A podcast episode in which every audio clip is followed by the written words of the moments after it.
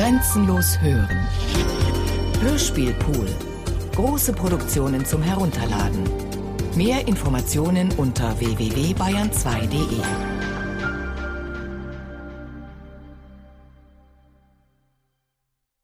Maßnahmen des Verschwindens. Die Familien Friedländer und Rüst im französischen Exil. Eine Dokumentation von Sigrid Hauf. Heinz Ludwig Friedländer, geboren 1913 in Berlin, Sohn des Philosophen und Schriftstellers Salomo Friedländer Mynona, Abitur 1933 in Berlin, emigrierte im Herbst des gleichen Jahres mit seinen Eltern nach Paris. Ab 1939 in französischen Lagern interniert, entkam er in die Schweiz, wo er weitere Jahre interniert war. Nach Kriegsende kehrte er in die Wohnung seiner Eltern zurück und lebte dort nach deren Tod allein und in ärmlichen Verhältnissen. Er starb 75-jährig im Jahr 1988. Sein Tod blieb mehrere Tage unbemerkt. Bei seiner Beerdigung auf dem Friedhof Pantin in Paris waren alle seine Freunde anwesend. Es waren fünf aus Deutschland angereist. In seinem Nachlass fanden sich, außer einigen Papieren seines Vaters, vor allem unzählige Taschen, Koffer und eine Kiste, in die sein gesamtes Hab und Gut leicht hätte verpackt werden können. Immigration. Leben als Provisorium, das sich nicht mehr aus diesem zeitweiligen in ein sicheres und beständiges Leben zurückführen ließ. Ein Schicksal unter unzähligen, die unbekannt geblieben sind. Ein verpfuschtes Leben, wie Heinz Ludwig Friedländer das selbst bezeichnete. Es ist das Schicksal eines der zahllosen Immigrantenkinder. Durch die Strapazen und Leiden der Internierung und der Flucht vor den Deutschen, psychisch und physisch zerstört, gelang es ihm, wie vielen seiner Leidensgenossen nicht mehr, im fremden Land Fuß zu fassen, heimisch zu werden. Die verbliebene Kraft reichte kaum aus, die fremde Sprache richtig zu lernen. Innerlich gebrochen fehlte der Mut, ein neues Leben zu beginnen, und die Entscheidung, wieder nach Deutschland zurückzukehren, fiel verständlicherweise schwer. Heinz Ludwig Friedländer schob sie vor sich her bis zu seinem Tod. Die Hörspieltrilogie von Hartmut Gerken, Maßnahmen des Verschwindens überschrieben, greift Lebensabschnitte aus dem Exil der Großfamilie Friedländer Rüst heraus. Teil 1 Fast Nächte. Der Philosoph und Schriftsteller Salomo Friedländer Mynona im Exil in Paris. Teil 2 Südwärts, südwärts. Anselm Rüst alias Ernst Samuel auf dem Transport im Viehwaggon in den Süden Frankreichs. Und Teil 3 Stöße Gürs. Der Sohn Friedländers, Heinz Ludwig, während seiner Internierung und Flucht. Diese Sendung will versuchen, Hintergründe darzulegen zu diesen drei Porträts. Exil der Großfamilie Friedländer Rüst. Exil in tragischen Details. Hartmut Gerken und die Autoren dieser Sendung wurden durch seltsame Zufälle auf die Geschichte dieser Familie gestoßen. Diese Dokumentation soll mit drei Schicksalen bekannt machen und an die unzähligen Namenlosen erinnern, die keine Spuren hinterlassen haben. Spuren, Spurensuche und Zufälle. Wir suchten nach den Manuskripten von Viktor Hartwiger, dem Prager neuromantischen Dichter. Nach einigem Nachforschen stießen wir auf den Namen Anselm Rüst, der seit Hartwigers Tod 1911 die Verwaltung seines literarischen Nachlasses übernommen hatte. Wir eruierten also den Verbleib von Anselm Rüst mit bürgerlichem Namen Ernst Samuel. Anselm Rüst war bereits 1943 im französischen Exil gestorben. Angehörige? Eine fast kriminalistische Suche nach Verbindungen begann. Rüsts Witwe lebte angeblich noch in einem kleinen Ort namens Sifour in Südfrankreich. Im Sommer 1966 standen wir endlich vor dem schmalen Häuschen im Quartier Bourbon von Sifour an der französischen Riviera. Es war Mittag und sehr heiß. Alle Läden waren geschlossen. Wir klopften. Im Nachbarhaus öffnete sich ein Fensterladen. Madame Sacco sei vor wenigen Wochen gestorben. Frau Sacco, Rüsts Witwe, hatte nach dem Tod ihres Mannes wieder geheiratet. Sie habe aber eine Tochter, die als Putzfrau in einem Krankenhaus in Avignon arbeite. Wir fuhren nach Avignon. In einem Telefonbuch fanden wir die Adressen der Krankenhäuser. Wir fragten im ersten nach einer Putzfrau deutscher Abstammung. Man nannte uns eine Madame Weber. Es war tatsächlich Rüsts Tochter. Sibylle. Abitur in Berlin. Exil. Jetzt Putzfrau. Ja, das Häuschen ihrer Mutter in Sifur müsse sie dringend verkaufen, aber es sei noch so viel Papierkram drin. Sibylle nahm uns mit zu sich nach Hause. Aus dem heißen, sonnigen Tag führte sie uns eine dunkle Treppe nach oben in ihre Wohnung. Wir traten ein. Alle Fenster waren verdunkelt, wie im Krieg. Alles schien verpackt und zugehängt, so als ob sie vorhabe, diese Wohnung aufzugeben. Das einzige Möbelstück, das noch in täglichem Gebrauch schien, war ein schwarz glänzendes Piano, das sich zwischen dem spärlichen Mobiliar wie ein Fremdkörper ausmachte, zugleich aber auch Trost und Halt im offensichtlichen Elend zu geben schien. Oft findet man etwas anderes, als man sucht. Statt Hartwigers literarischem Nachlass fanden wir ein Stück deutscher Geschichte. Schicksale deutscher Immigranten in Frankreich. Familiengeschichten. Das Schicksal der Familien Friedländer und Rüst ist so eng miteinander verwoben, dass man in dieser Sendung beim Verfolgen von Spuren immer wieder von der einen auf die andere stößt. Wir begegneten philosophischen Gedanken, Nöten und Demütigungen und wurden konfrontiert mit dem Schicksal der Exilantenkinder, die bis heute an diesem Stück deutscher Geschichte zu tragen haben. Das Schicksal vieler Exilanten ist bekannt. Walter Benjamin, Else Lasker-Schüler, Stefan Zweig, Bert Brecht, Ernst Bloch, um nur einige wenige zu nennen.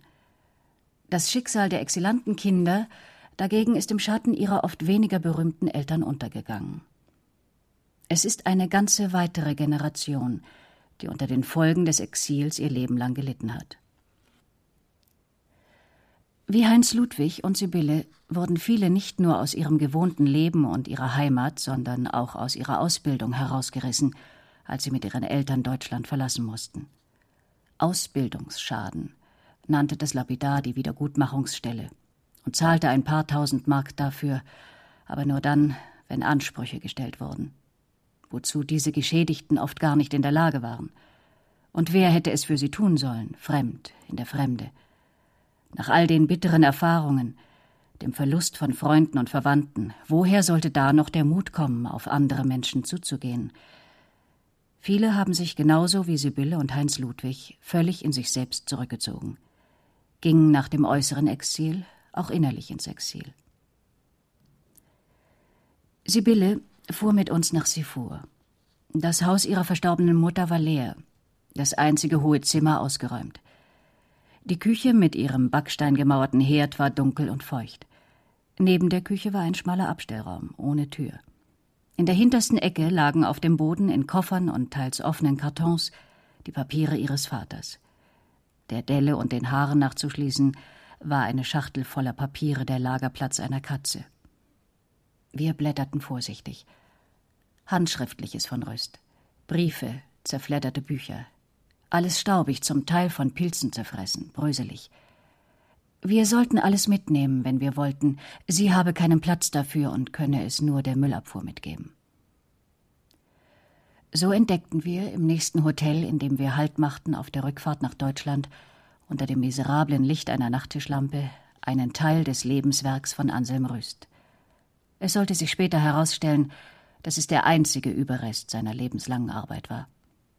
Manuskripte, Typoskripte, Korrespondenz, unter anderem mit André Malraux, Romain Rollin, André Gide, Heinrich Mann, Rudolf Leonard, Alfred Richard Meyer, Paul Zech, Raul Hausmann und Alfred Kerr. Außerdem Zeitungen, Zeitschriften und Bücher. Auch ein Heft war darunter mit Bleistiftnotizen. Diese Notizen, so stellten wir später fest, hatte Rüst zu Papier gebracht, als er unter katastrophalen Umständen in einem Viehwaggon in den Süden Frankreichs verfrachtet wurde. Sie sind die Grundlage des zweiten Teils der Trilogie Maßnahmen des Verschwindens. Titel Südwärts, Südwärts. Einige ziemlich brüchige Zeitschriften sollten sich als ganz besonderer Fund erweisen. Mehrere Nummern der Zeitschrift Der Einzige – die Anselm Rüst zusammen mit seinem Schwager Salomo Friedländer Mynona ab 1919 in Berlin herausgegeben hatte. Es waren zum Teil die einzigen Nummern, die das Dritte Reich überlebt hatten. Nur aufgrund dieser Zeitschriftennummern konnten wir später eine vollständige Folge dieser für die europäisch übernationale Geistesbewegung nach dem Ersten Weltkrieg wichtigen Zeitschrift für einen Reprint zusammenstellen. Die Zeitschrift Der Einzige war eine literarisch-philosophische Zeitschrift, die Individualismus nach dem Vorbild von Max Stirner und Anarchismus nach den Vorstellungen von Bakunin kämpferisch vertrat. Sie erschien 1919 bis 1925. Im ersten Jahr fungierte Friedländer Mynona als Mitherausgeber und druckte einige seiner Grotesken. Von 1921 bis 1925 war Anselm Rüst alleiniger Herausgeber.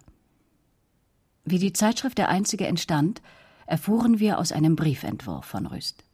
Ich hatte 1919 bei der sogenannten ersten sozialistischen deutschen Revolution mit Absicht eine paradoxale Form gewählt, um innerhalb eines sozialistischen Taumels, den ich wohl nicht mit Unrecht, wie jedes Übermaß, das da in leere Formalität ausarten muss, für gefährlich hielt, erst recht nach dem Individuum zu rufen mit einer damals nicht ungehörten und unwichtigen Zeitschrift, der einzige. Rüst auf Gegenposition. Individualist und ein früher Europäer. Im Layout war die Zeitschrift der einzige nach dem Vorbild der expressionistischen Zeitschrift Die Aktion konzipiert. Wie die Aktion, die während des Ersten Weltkriegs pazifistisch und übernational auch Dichter des verfeindeten Frankreich zu Wort kommen ließ, ging der einzige bewusst gegen den Nationalismus an, indem er das Individuum gegen jede Partei abgrenzte. Tod ist das Volk, Wohlauf ich. Wohlauf, ich bin entschlossen, mich mit niemandem mehr zu verbünden, mit keinem mich zusammenzurotten. Ich habe kein Volk, kein Vaterland, keine Nation mehr. Das alles sind Worte, die mit dem einzigen nichts Wesentliches zu tun haben. Ich gehöre auch keinem Staate mehr an, mag er seine Herrschaft über mich auch weiter noch so endlos und noch so monoton behaupten und zu behaupten trachten. Behaupten kann immer nur ein wirkliches Ich ein reales, leibhaftes Wesen, etwas gegen mich. Was wird mir nun in Zukunft die kommunistische Gesellschaft sein? Wird sie für mich den einzigen Platz haben? Im ersten Artikel der ersten Nummer des Einzigen, manifestartig die letzte Revolution überschrieben, verteidigt Anselm Rüst das Ich. Nicht nur gegen kommunistischen Taumel, sondern gegen alle Herdentriebparteien, Überbegriffe, auch gegen den nationalistischen Völkischen. Er zog die logische Konsequenz aus dem Irrsinn des Ersten Weltkriegs. Der bestechliche, verwirrende Augenschein des Vielen, des Massigen und Kompakten, er muss aufhören. Denkt, dass gewaltige Rotten niemals Beweise sind. Ich und ich und ich und ich, wir alle Iche, wir können uns niemals zusammenrotten. Dazu sind wir einander viel zu unähnlich. Wir müssten uns nur einmal gründlich kennenlernen. Aber dazu will niemand Zeit haben. Niemand nimmt sich Muße auch nur für sich und den Allernächsten. Wo aber 99 vorbeimarschieren, da rennt er gleich als Hundertster mit.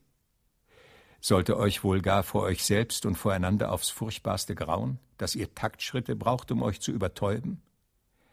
Seid ihr nicht erst kürzlich auch so in Rotten, in Bataillonen, in Millionen in die Schlacht gezogen? Und flucht heute den Führern, den Verführern eurer Iche. Zum Widerstand rief Anselm Rüst auf.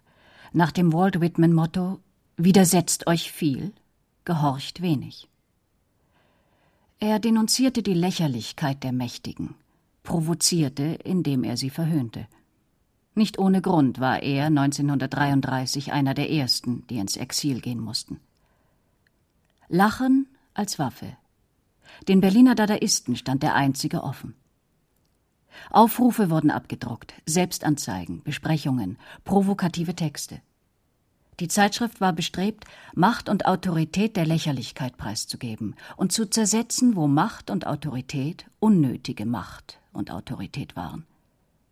Dies geschah aufgrund der Philosophie des Personalismus, die Rüst bis zu seinem Tod vertrat. Stirner und Nietzsche gaben ihm dazu das nötige Handwerkszeug. Mit Stirner als Vorbild verstand er Freiheit als Selbstbefreiung. Mit Stirner, der in seinem Hauptwerk Der Einzige und sein Eigentum sich radikal zur Einzigartigkeit des Individuums und der individuellen Erfahrungen bekennt. Im Gegensatz zum Staate fühle ich immer deutlicher, dass mir noch eine große Gewalt übrig bleibt, die Gewalt über mich selbst. Das heißt über alles, was nur mir eignet und nur ist, indem es mein eigen ist.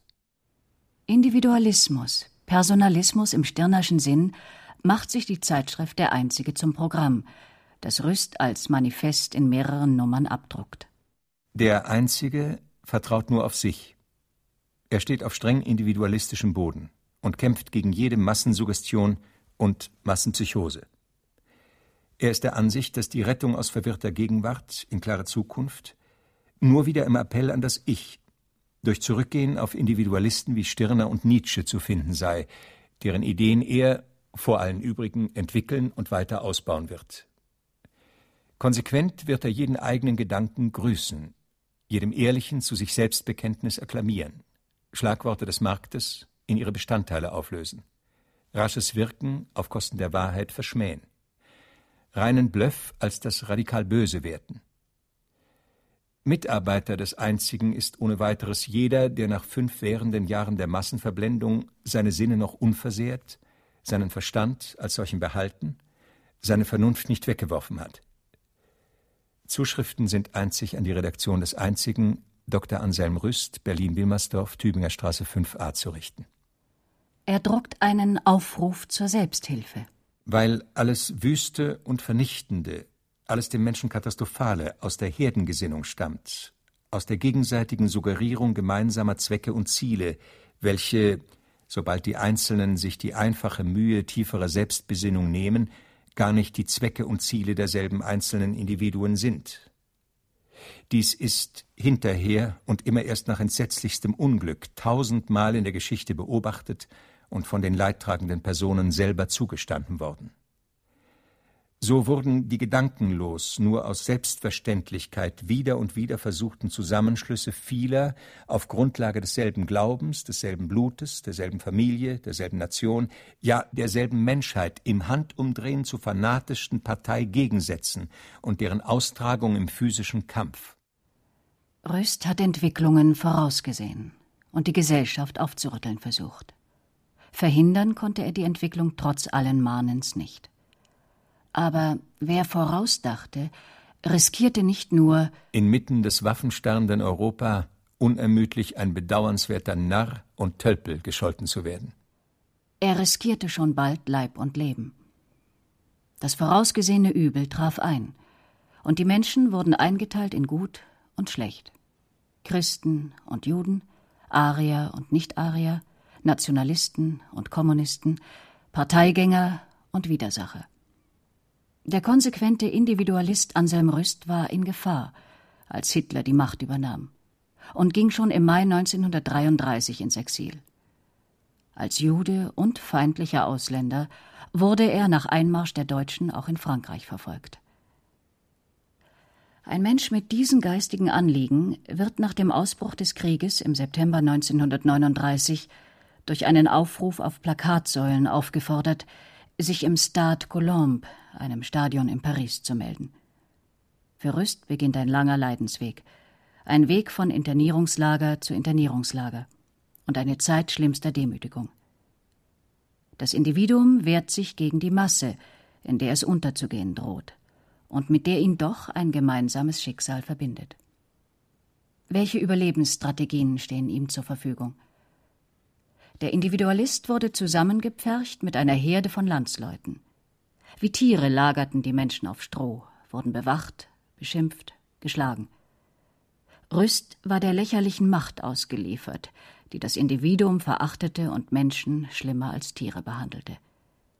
Der definierte Individualist musste seine Hilflosigkeit doppelt qualvoll empfinden. Das Individuum, nach Anselm Rüst das Mittel zum Frieden, wurde mit Füßen getreten. Der gepredigte Frieden der Gesinnung fiel dem Spott anheim. Jetzt wurde er von seinem geliebten Frankreich als Deutscher behandelt, ohne Ansehen seiner Person. Wie hat Anselm Rüst die Auseinandersetzung des allmächtigen Ich mit der lächerlichen Macht überstanden beim Transport im Viehwaggon? Südwärts, südwärts, Der zweite Teil der Hörspieltrilogie Maßnahmen des Verschwindens dokumentiert nicht nur den unmenschlichen Transport eines Internierten, sondern die Konfrontation einer Lebensphilosophie mit der Wirklichkeit. Wie überlebt das Individuum in den Händen der Macht? Muss Rüst seine Philosophie revidieren? Wird Individualismus zum Holzweg? Wie furchtbar er die Lage empfunden hat, lesen wir in einem Brief an Salomo Friedländer vom 11. Februar 1940 aus Sepois. Du wirst es ja längst grotesk finden, dass ich für dich seit dem 21. September, wo die Tore des Gefängnisses hinter mir zufielen, verschollen schien, verschollen sein wollte. Ermiss hieraus die entsetzliche Veränderung, die seitdem mit mir vorgegangen. Ich will auch erst gar nicht versuchen, nur von fern dir einen Begriff von all den Furchtbarkeiten zu geben, die fast fünf Monate lang mich umgaben und bis zur Stunde täglich erneuern. Zwar scheint es, dass du genug ungefähr Ähnliches den Briefen deines Sohnes entnommen haben wirst, aber Gottlob, ich will ihm nicht bloß wünschen, sondern ich hoffe und glaube sogar fest, dass ihm immerhin die schmerzlichste seelische Qual, unter der ich unausgesetzt litt und leide, unbekannt geblieben. Der 61-jährige Rüst beschreibt körperliche Strapazen und physische Qualen des Lagerlebens. Doch habe ich diese, um auch das noch zuletzt anzuführen, bisher verhältnismäßig gut überstanden. Wenn mich auch ein in der Frostperiode geholter Husten fast nicht verlässt und zu Zeiten äußerst quälend ist. Aber die hiesigen ärztlichen Untersuchungen scheinen nur dem Zweck zu dienen, die weitere Lagerfähigkeit herauszukonstruieren. Lagerfähigkeit. Es erübrigt sich letzten Endes auf diesen veritablen Barbarismus der Hinstreckung Hunderter von Menschen auf Stroh in weiten Hallen, auch nur mit einer Silbe noch einzugehen. Wenn man positiv hervorheben will, dass man im Gegensatz zu Zuständen in Drancy nicht geschlagen noch geprügelt wird, eher gleichmütig von Tag zu Tag wie ein staatlich angelegter Zoo mit den notwendigsten Requisiten zur Arterhaltung, wiewohl ohne Frauen, pflichtmäßig versorgt und wie durchgeschleppt. So ist wohl alles gesagt. Ich frage mich, ob mein gegenwärtiges Wrack noch wieder ein richtiges Schiff werden könnte. In seinem Nachlass fanden sich Gedichte, die einzelne Stationen seines Leidenswegs schildern in Worten, die nicht grausamer im Missverhältnis zum Beschriebenen stehen könnten. Mit antikisierend klassischer Sprache wehrt sich Rüst gegen die entwürdigende Behandlung, die demütigende, brutale Gewalt. Erste Station Stade Colombe, Paris. Amphitheater. Häuptlinge auf harter Bank im flutenschmeichelnden Licht, Rest des Septembergolds, schlief ich, träumte ich, wie wird mir? Stunden, Minuten des Schlafs, des Grams, der Betäubtheit. Plötzlich entfesselt sich Raum, abfällt ins Finstere die Erde, und mein Leib, gestreckt auf sein Brett, schwebt mitten im Weltall, unter die Sterne gehoben, mit ihnen kreisend unendlich. Silberner Sirius, wie nah, ich rühre die Venus, lenke den goldenen Wagen wettrennend mit dem Jäger Orion. Wie? Ist das drunten ein Zaun noch? Ein Gitter? Oder ein Spinnweb? Wo bleibt das Individuum unter diesen erniedrigenden Umständen? Wie verkraftet der Individualanarchist Anselm Rüst die Konfrontation mit der Masse Mensch? Hält die Theorie der Realität stand? Nach Paris wurde er in ein Internierungslager bei Blois verlegt. Ein Zirkuszelt. Zirkus. Klötze, Bauklötze. Wer hat uns gestürzt, so gestoßen Pflaster zu sein, diesem Zelt? Ein fleischerner Teppich, unwiderstehlich entrollt, als fällt uns die Last unserer Jahre. Also lagen wir pforchweiß anstarrend die Spitze der Leinwand. Notdürftig Dach gegen Regen, doch dicht geschützt vor den Sternen. Lagen so in dumpfer Betäubung, noch Menschen, doch Säulenmeer, tote Ruinen, Röhren, Körper. Aber plötzlich, was weckt uns mit Stichen, mit Schmerz zu trübem Bewusstsein? Spitze eisernen Schuhs gegen Zehen, Hüften, am Halse, quetschend den Nerv im Stein. Sprache war Rettung, Wiederfinden des Ich. Wie tief berühren Skizzen aus Auschwitz und anderen Lagern. Wie sekundär wird künstlerische Qualität angesichts der Tatsache, dass Menschen fähig waren, unter entwürdigenden Umständen zu dichten oder zu malen. Die Bleistiftnotizen im Viehwaggon beim Transport vom Lager Sepois nach Süden schließen an diese monatelange Odyssee von Internierungslager zu Internierungslager an. Im Juni 1940 wurde ein langer Zug von Menschen vom Lager Sepois bei Montargis zu Fuß zur nächsten Bahnstation geschickt. Keiner der Betroffenen wusste, wohin die Fahrt ging. Südwärts war ein winziger Trost, wurden doch bereits Zug um Zug, Tausende um Tausende, in die Vernichtungslager im Osten deportiert. Die Menschen, die mit Rüst gen Süden transportiert wurden, im selben Zug waren möglicherweise auch die Schriftsteller Karl Einstein und Leon Feuchtwanger, sollten, wie sich später herausstellte, von Marseille aus nach Algier verschifft werden. Da aber keine Schiffe zur Verfügung standen, wurden sie in das gefürchtete Lager Les Milles, eine ehemalige Ziegelei bei Aix-en-Provence, eingewiesen. Das nächste Lager, Saint-Nicolas bei Nîmes, ruinierte Rüsts Gesundheit endgültig. Im September 1940 wurde er als Schwerkranker entlassen. Die Vita Anselm Rüsts ist außerordentlich lückenhaft. Es ist nur wenig mit Daten zu belegen. Anselm Rüst ist am 24. August 1878 in Kulm in Westpreußen als Ernst Samuel geboren. Studierte zwischen 1897 und 1902 in Berlin Theologie, orientalische Sprachen, Philosophie und Literatur und promovierte 1907 in Würzburg. Seine Dissertation hatte den für sein späteres Leben ausschlaggebenden Titel Hat die innere Wahrnehmung einen Vorzug vor der äußeren? Rüst lebte als Kritiker und philosophischer Schriftsteller in Berlin. 1911 gründete er zusammen mit Franz Pfemfert und Kurt Hiller die expressionistische Zeitschrift Die Aktion. 1912 zusammen mit Alfred Richard Meyer und Heinrich Lautensack die Bücherei Mai Andros. 1906 gab er eine Auswahl aus den Schriften von Max Stirner heraus und fast gleichzeitig veröffentlichte er ein Buch über ihn. Als Herausgeber ausgewählter Werke von Schiller, Goethe, Jean Paul, Shakespeare, Rousseau und anderen machte er sich einen Namen. Die herausragende Arbeit Rüsts war aber die Herausgabe der Zeitschrift der einzige und seine darin dokumentierte Gegenposition zu allen Massenbewegungen seiner Zeit. Am 6. Mai 1933 verließ Anselm Rüst mit seiner Familie, Frau, Tochter und Sohn Berlin und emigrierte nach Paris. In Paris war er Mitarbeiter der Pariser Tageszeitung und Mitbegründer der Phoenix-Bücher. Sein Band Deutsche und Aria eröffnete diese Buchreihe.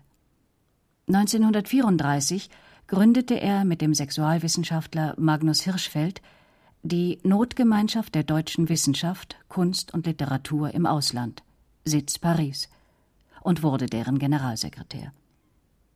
1938 bekam er ein Rockefeller-Stipendium zur Fortführung seiner philosophischen Studien.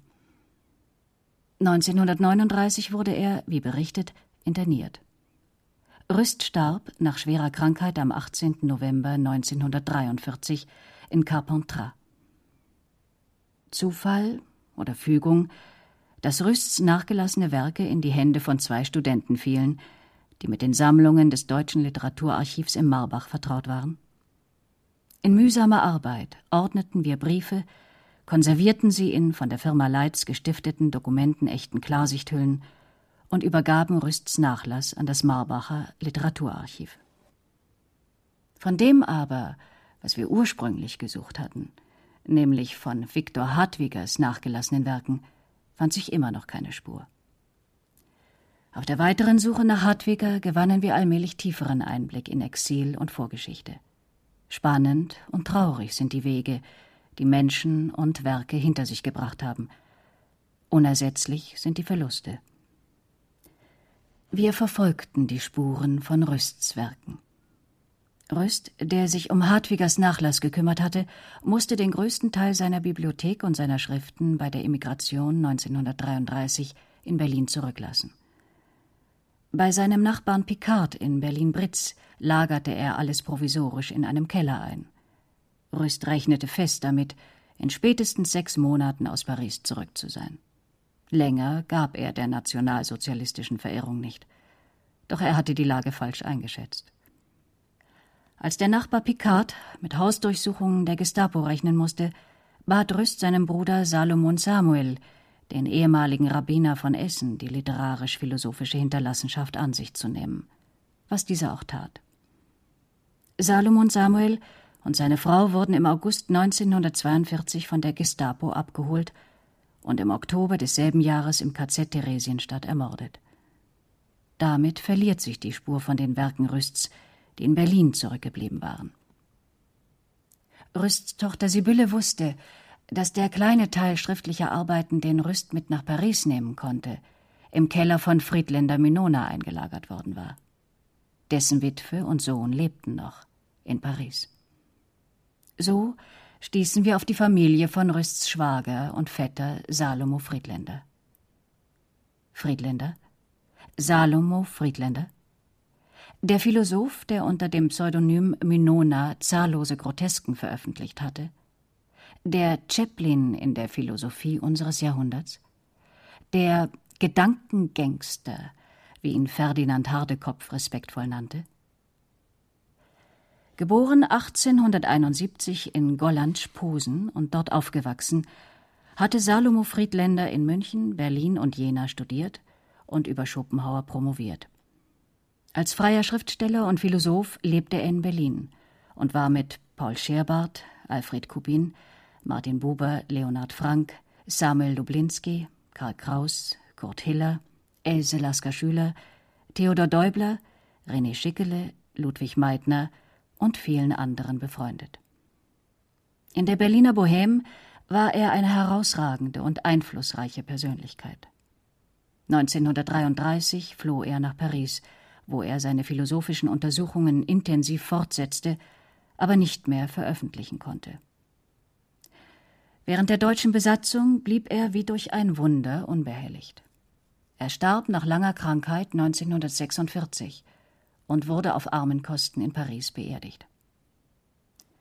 Ein weiteres Emigrantenschicksal. 1966 besuchten wir Salomo Friedländers Witwe und seinen Sohn Heinz Ludwig.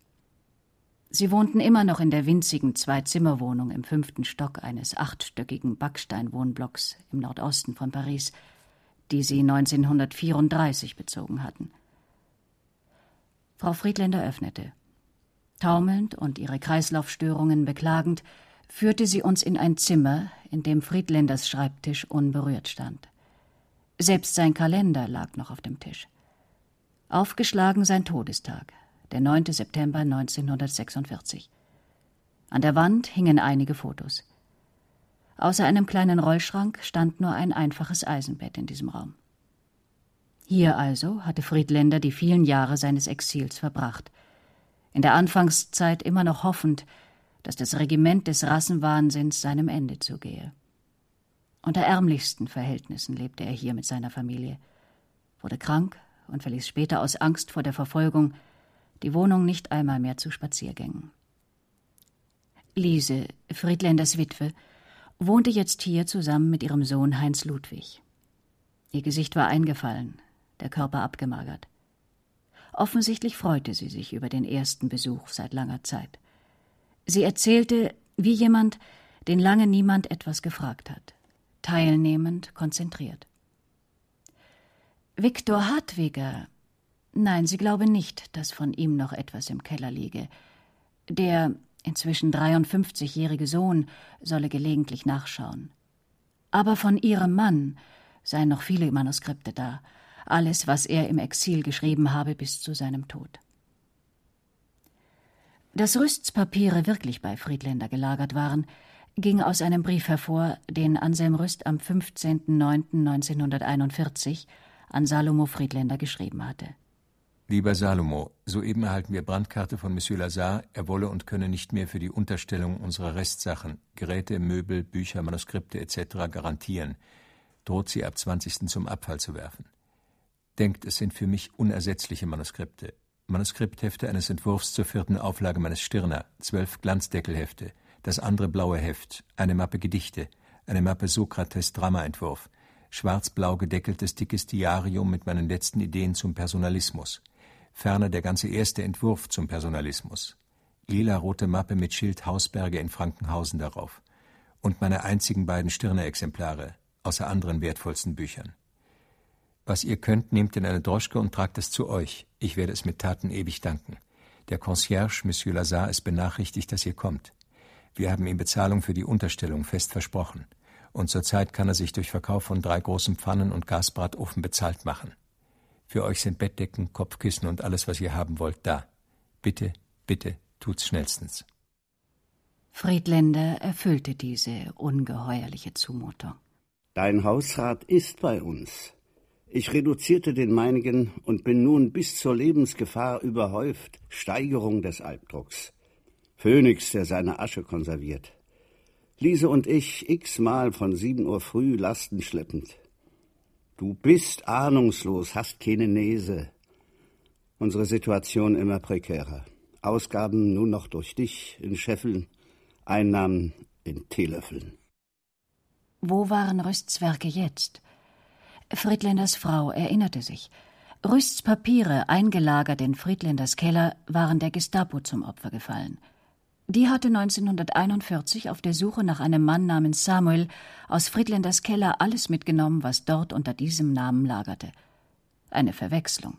Dieser Samuel, im sechsten Stock desselben Hauses wohnend, hatte mit Ernst Samuel, genannt Anselm Rüst, nur den Familiennamen gemein.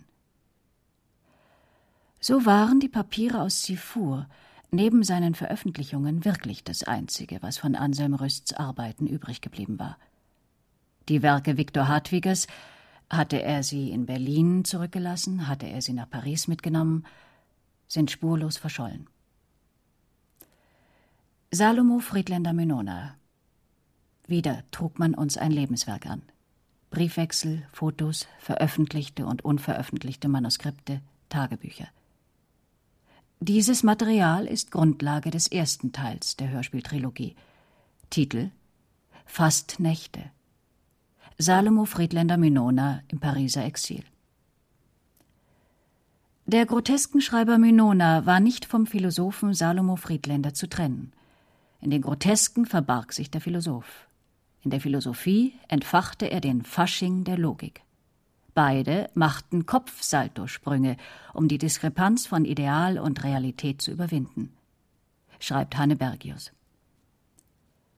Friedländer Minona provozierte das dadaistische Lachen über die Widersprüche der Welt.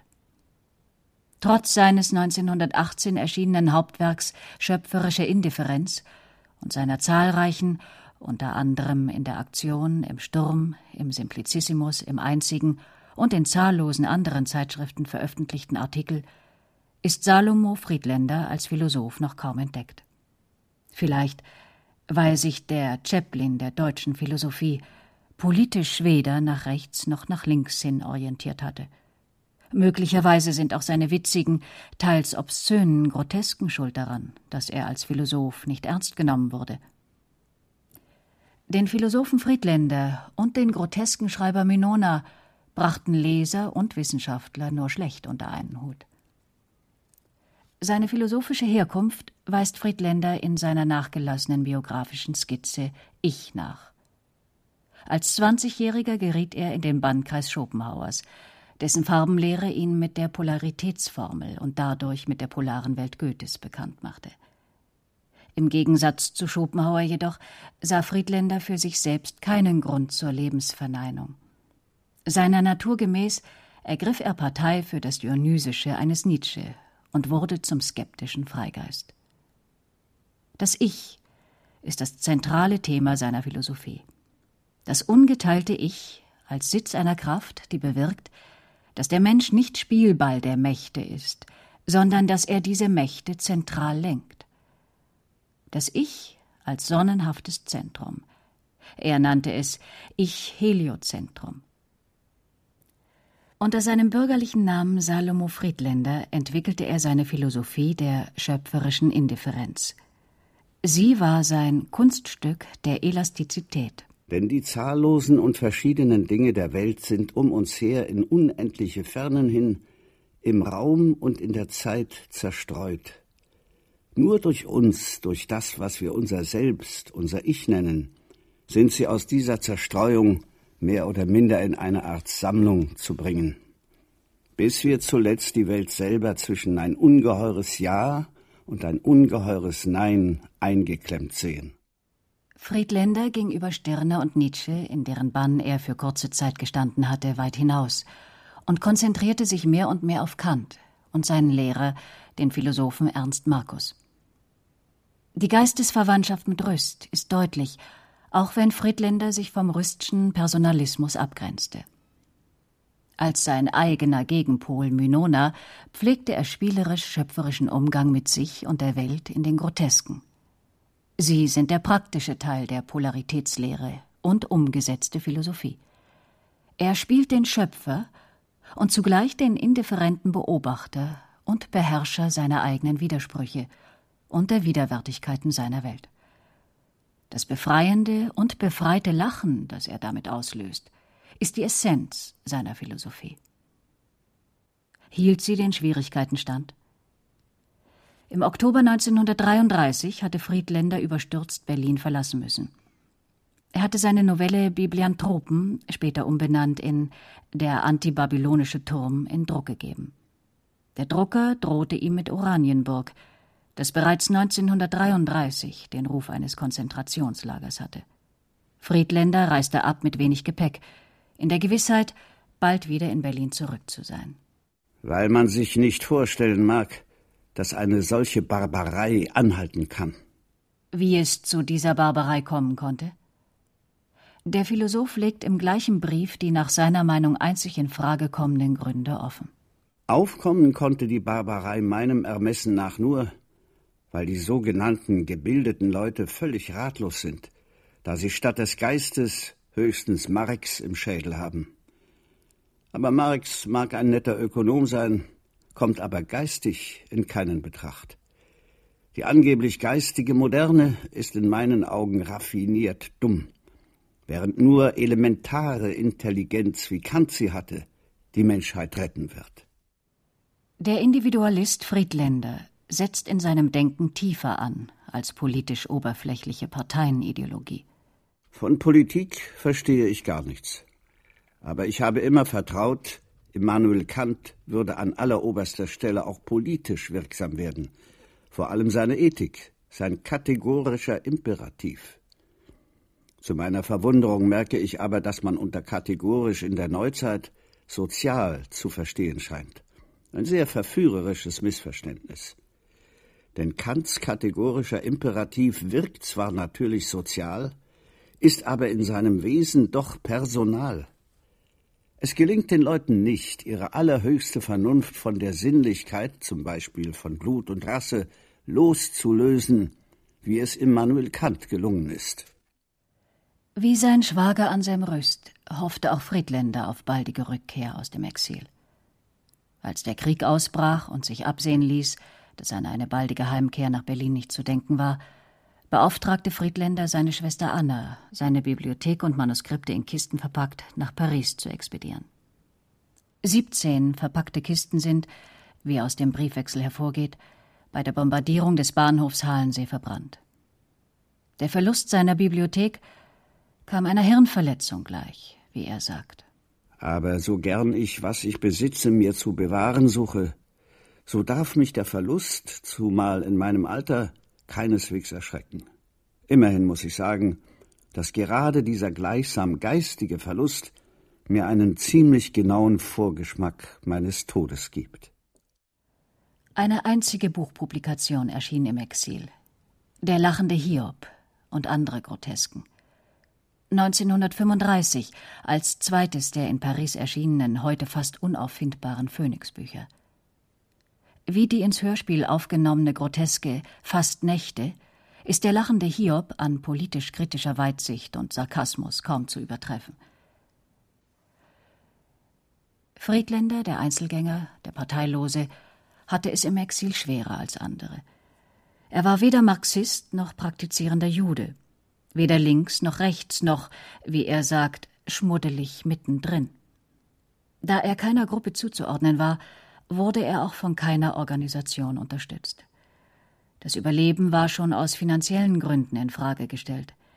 Das Leben im Exil wirtschaftlich eine Katastrophe. Zu meinem Bedauern hatte ich nicht das tragische Glück, offiziell verboten und verbrannt zu werden, sondern man machte meinen Büchern nur heimtückisch den Garaus.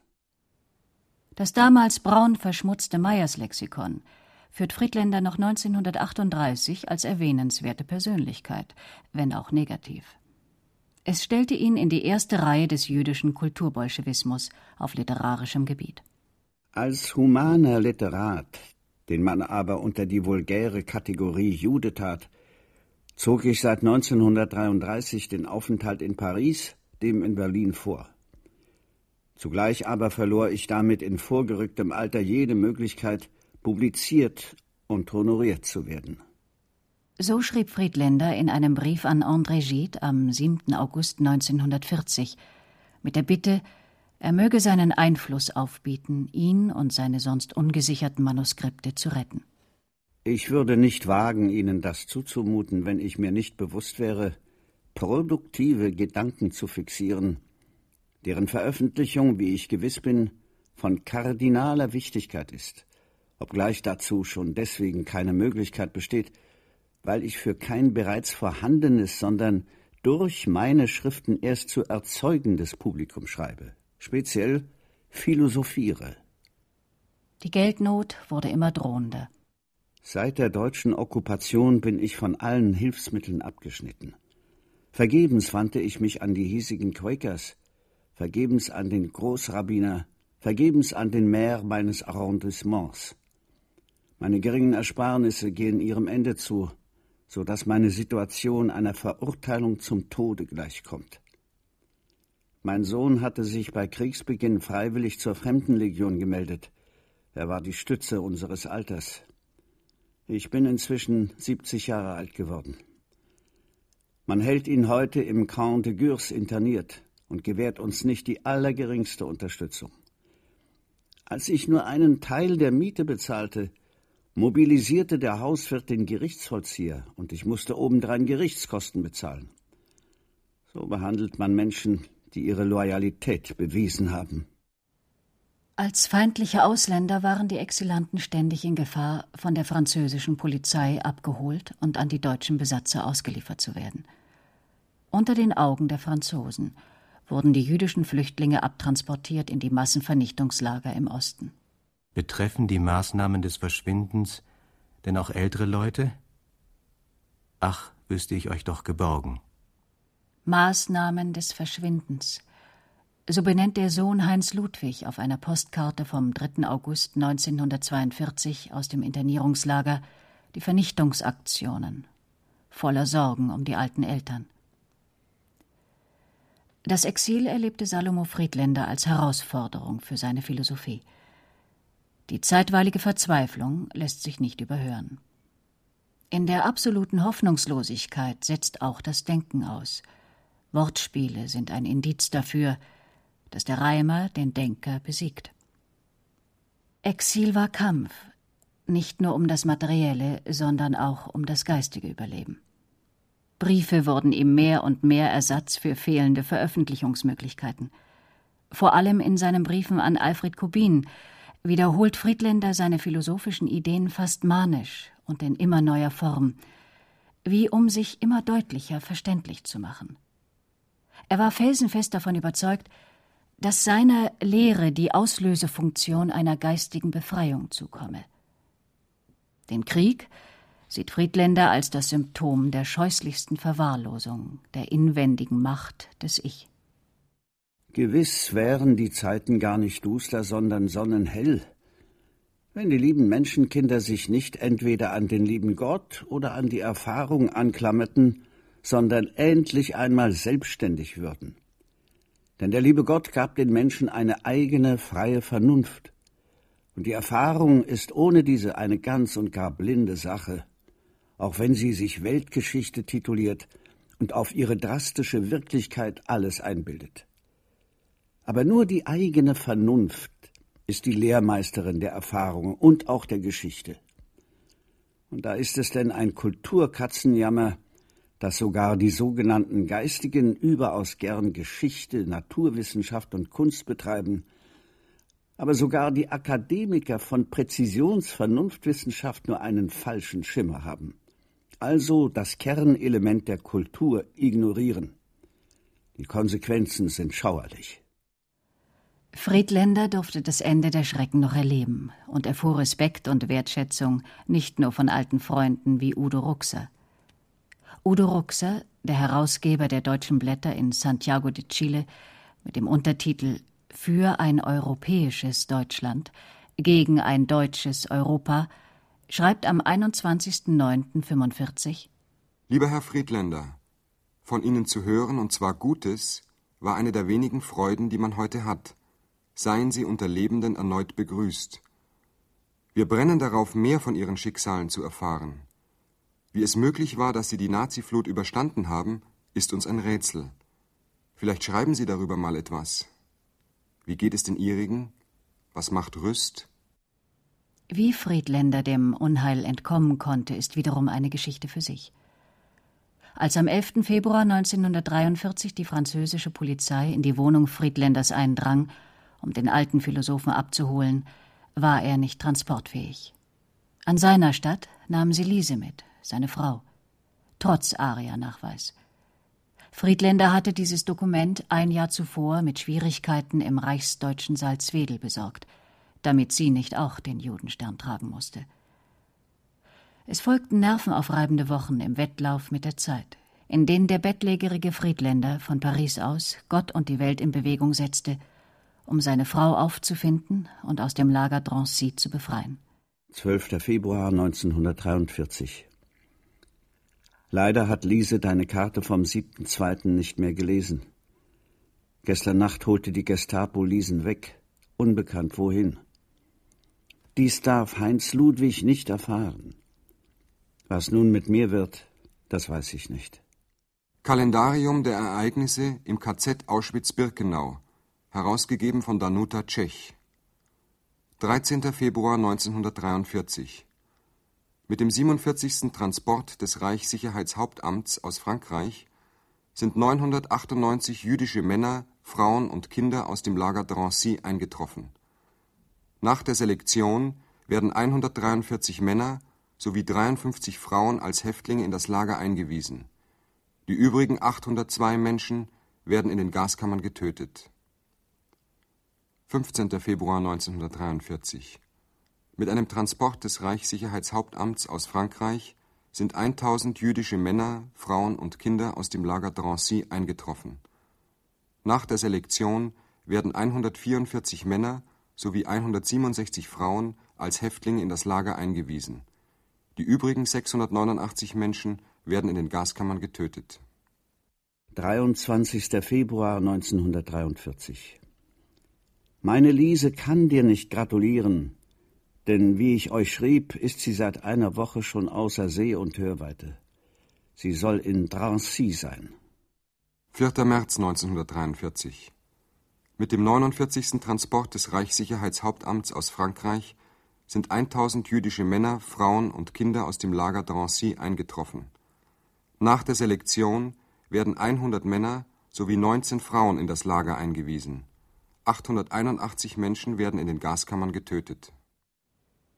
Dann endlich, in fremder Handschrift, eine Karte von Lise an ihren Mann, im verlangten Französisch. Drancy, Dimanche 14 mars 1943. J'espère que cette carte te trouvera en bonne santé. Pour moi, tout va très bien. Je te remercie pour le colis que tu m'as envoyé. Le contenu m'a fait bien plaisir. J'espère être bientôt près de toi. Mon dossier est en ta main. À bientôt, mon cher mari. En attendant, reçois mes plus tendres baisers. Ta femme. Drancy, Sonntag, 14. März 1943. Ich hoffe, dass diese Karte dich bei guter Gesundheit antrifft. Mir geht es sehr gut. Ich danke dir für das Päckchen, das du mir geschickt hast. Der Inhalt hat mich sehr gefreut. Ich hoffe, dass ich bald wieder bei dir bin, da meine Akte hier vorliegt. Bis bald, mein lieber Mann. Zärtliche Küsse. Bis dann, deine Frau. Carpentras 21.03.43 Mein lieber Minona, wie schrecklich das mit Lise. Und all diese durch Nachrichtenlosigkeit verschärften Trennungen von unseren Lieben. Salomon, Anna, Cäcilie. Kein Sterbenswort. Fürchterlich. Wie lange noch? Dein ewig dankbarer Rüst. Meine sehr lieben, insbesondere lieber Anselm, Dank für euren Brief vom 21. März. Ich entbehre rechtes Schreibpapier. Soeben schreibt mir die Union, Liesens Papiere werden nochmals überprüft und dann wird sie freigelassen. Jetzt hat die siebente Woche unserer Trennung begonnen. Da ich nicht ausgehen kann und die Wohnung kalt ist, bin ich immer im Bett. Drancy, 30 mars 43. Mon cher Marie, ta carte m'a causé un vif plaisir. Drancy, 30. März 43. Mein lieber Mann, deine Karte hat mich sehr gefreut. Von hier aus kann ich nichts tun für meine Befreiung. Meine Papiere sind schon bei der Polizei und ich warte. Ich bin bei überaus guter Gesundheit. Ich habe keinen Hunger, man ist sehr nett mit mir. Meine einzige Sorge gilt deiner Gesundheit. Wenn du etwas tun kannst, ich kann von hier aus nichts unternehmen, um mich zu befreien, obwohl meine Situation und meine Papiere völlig in Ordnung sind. Meine größte Sorge gilt immer deiner Gesundheit. Versuche dich gut zu pflegen. Meine besten Gedanken und tausend Umarmungen. Deine Liese. 8. April 43. Meine liebe Hertha, Anselm etc. Herzlichen Dank für deinen Brief vom 3. April. Die Nachricht über Heinz Ludwig sandte ich sofort an seine immer noch gefangen gehaltene Mutter. Sie ist amtlich längst freigegeben, aber das wirkt sich erst langsam aus. 17. April 1943. Meine sehr lieben, nach neunwöchigem Sana, vielmehr Satanoriumsaufenthalt, ist meine Liese wohlbehalten bei mir eingetroffen, und wir erleben sozusagen neue Flitterwochen. Lise hatte Glück. In diesen Wochen gingen keine Transporte von Drancy ab, da Auschwitz mit den Transporten aus Holland, Berlin, Breslau, Krakau, Griechenland und Polen und der Vernichtung von Zigeunern in den nächsten Wochen voll ausgelastet war. Friedländer Mynona starb am 9. September 1946. Seine Tagebucheintragungen enden am 29. August. Am 1. März 1950 schreibt Lise an Alfred Kubin Mein lieber Mann ist eigentlich bis circa 14 Tage vor seinem Tode immer optimistisch gewesen und hatte doch noch die Freude, Hitlers Fall zu erleben. Und glaubte felsenfest an den Sieg des Guten sowieso. Aber um dies alles auszuhalten, Asthma und später Herzkrämpfe, dazu bekam er vielleicht zu viel Medizin, Narkotikum digitalis etc., so dass er mit der Zeit innerlich vergiftet und gelähmt war. Aber niemals verließ ihn während dieser Zeit seine Philosophie und seine Zuversicht auf Unsterblichkeit und Gerechtigkeit und Güte. Er meinte viele Fehler gemacht zu haben und bereute manche verlorene Stunde, die er nicht ganz der Philosophie gewidmet hätte. Seine große Bescheidenheit bei so mangelnder Ernährung war rührend und war mir sehr schmerzlich.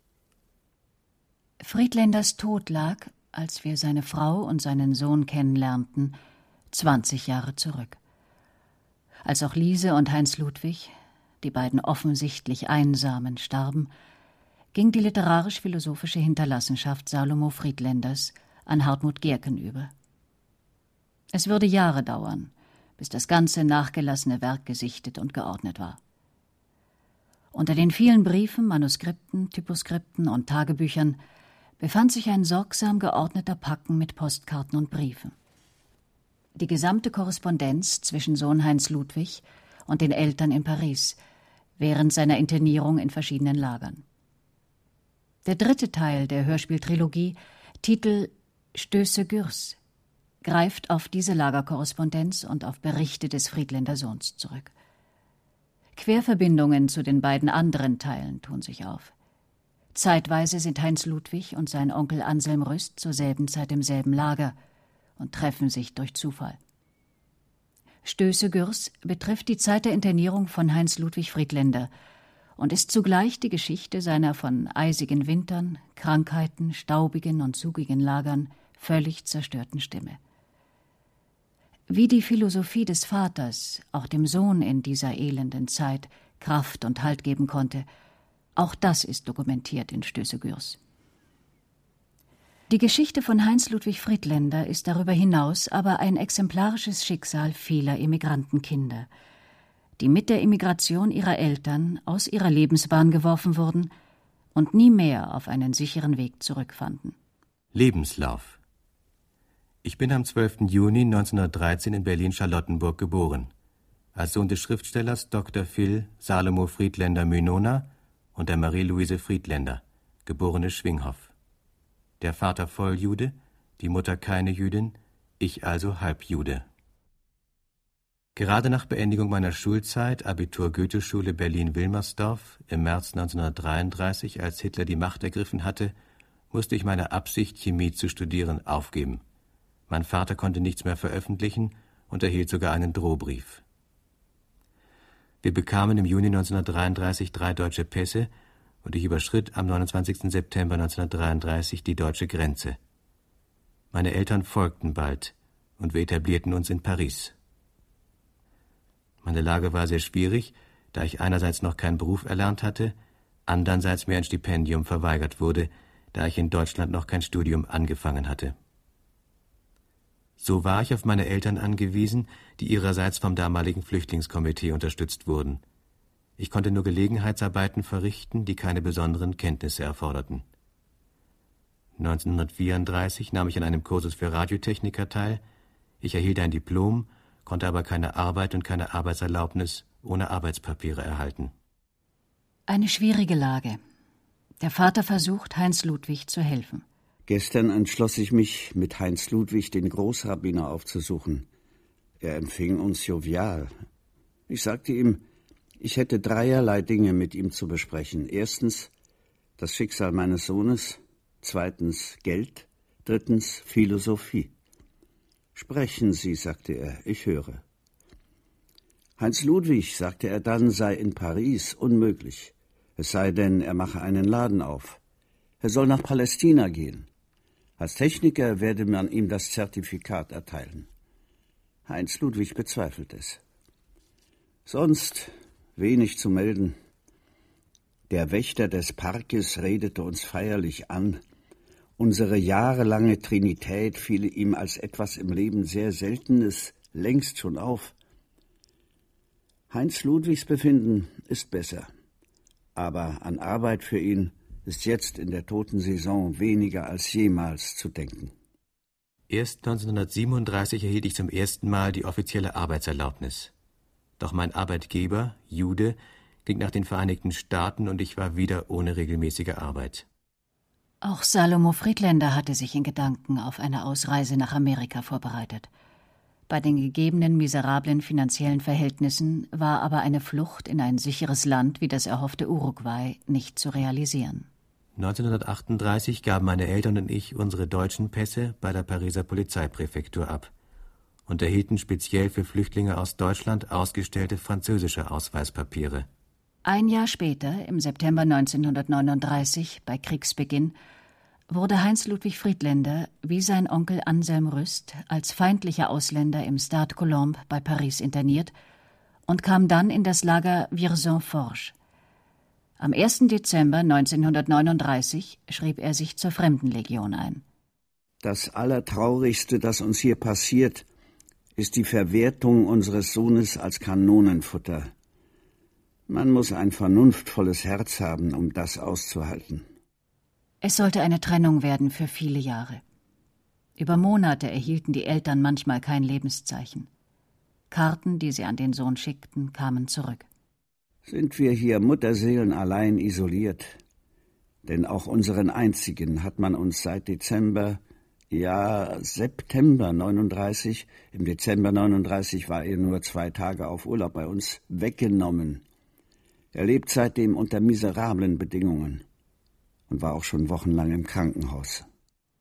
Heinz Ludwig wurde aber Ende Dezember 1939 von der Fremdenlegion als untauglich zurückgewiesen. Auch für ihn begann nun eine fürchterliche Zeit in Lagern. Januar 1940 Lager Rondon, Isère, dann Loriol, Drôme, wo er unter schweren Bedingungen arbeiten musste. Als im Juni 1940 die Wehrmacht das Lager bedrohte, kam er nach Les bei Aix-en-Provence. Von dort kam er ins Lager Saint-Nicolas bei Nîmes, wo auch Anselm Rüst war. Ein Zeltlager ohne Trinkwasser. Es musste mit Lastwagen, die Wasser brachten, versorgt werden. Es hatte auch keine sonstigen hygienischen Einrichtungen. Außer Kichererbsen gab es fast nichts zu essen.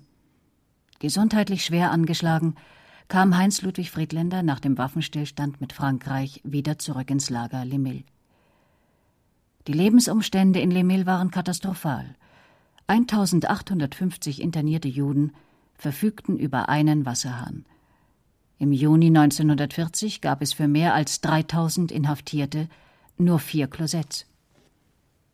Der Maler Max Ernst, mit dem Schriftsteller Leon Feuchtwanger und Goloman und den Nobelpreisträgern Otto Meyerhoff und Wilhelm Reichstein auch in Lemil interniert, notierte: Überall lagen zerbrochene Ziegelsteine, überall Ziegelsteinstaub, sogar im kargen Essen, das uns zugeteilt wurde.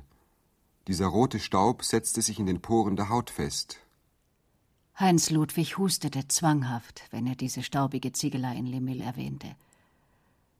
Gefahren rundum. Dazu kam noch eine ganz akute. Die Gefangenen waren, nach dem Waffenstillstand vom 22. Juni 1940, dem Hitlerregime auf Verlangen auszuliefern. 2000 Häftlinge wurden von Lemil aus direkt nach Auschwitz transportiert. Friedländer hatte Glück im Unglück. Er erkrankte so schwer, dass er ins Krankenhaus von Aix-en-Provence gebracht werden musste. Als ich einigermaßen wieder geheilt war, holten mich im Januar 1941 die Gendarmen und brachten mich in das Lager Gürs am Fuße der Pyrenäen. Die Bedingungen waren so schlecht, dass es in diesem Winter viele Tote gab. Dort blieb ich im Block H fast eineinhalb Jahre. Auch ich wurde krank und bekam schließlich Hungerödeme an den Füßen durch die miserable Ernährung. Nur eine dann vom Arzt verordnete Zusatznahrung half mir wieder etwas zu Kräften zu kommen. Erst Pfingsten 1942 konnte ich durch einen Glücksfall das Lager Gürs verlassen. Ich kam nach Le Chambon sur Lignon am Oberlauf der Loire, wo ich mich wieder etwas erholte. Heinz Ludwig ist inzwischen das Glück widerfahren, auf sechs Monate aus dem Internat beurlaubt zu sein.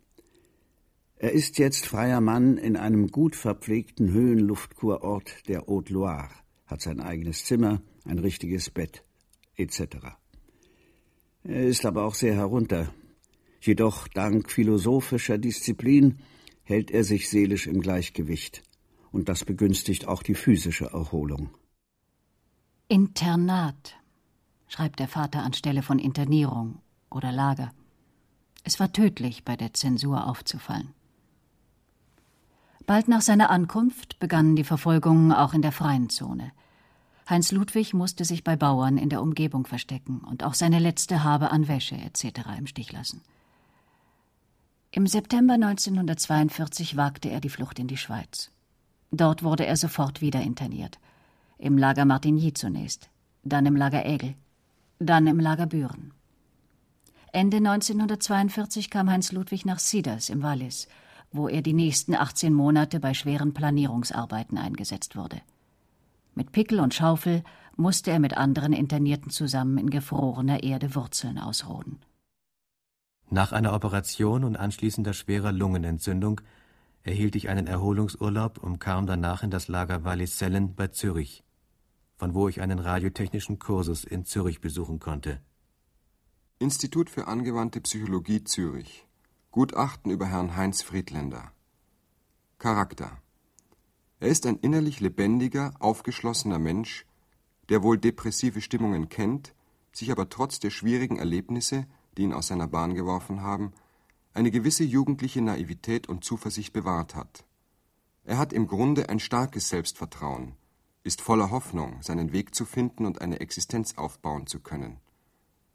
Obwohl er nicht speziell praktisch begabt ist, glauben wir doch, dass er dank seiner guten Intelligenz, seiner Aufgeschlossenheit und dem lebhaften Willen, sich zu bewähren, den Anforderungen des Kurses gewachsen sein dürfte. Der Untersuchungsleiter gezeichnet Blaiche.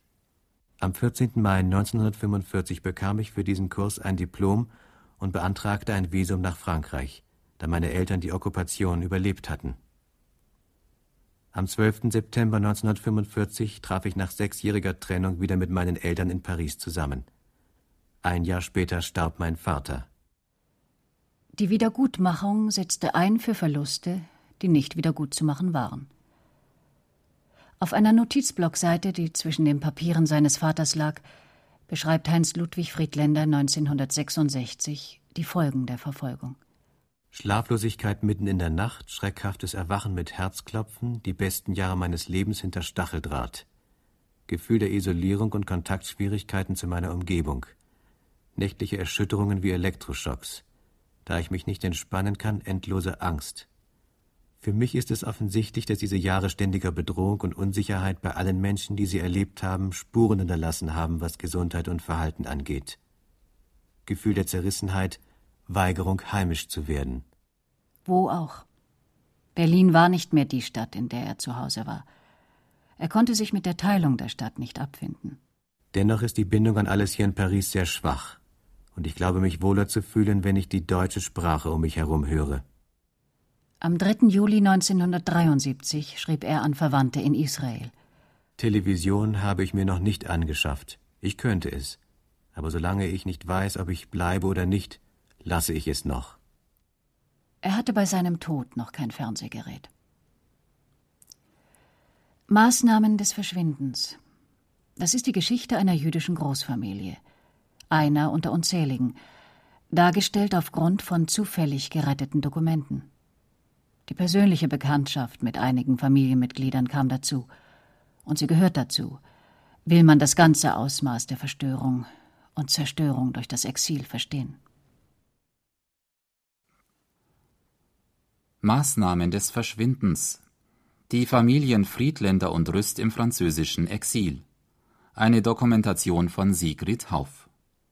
Die Sprecher Cornelia Boye, Peter Fricke, Leo Bardischewski, Lorenz Mayboden, Heidi Treutler und Mario Andersen. Ton und Technik Sabine Behrens und Anne Kabisch. Regie Herbert Kapfer. Produktion Bayerischer Rundfunk 1992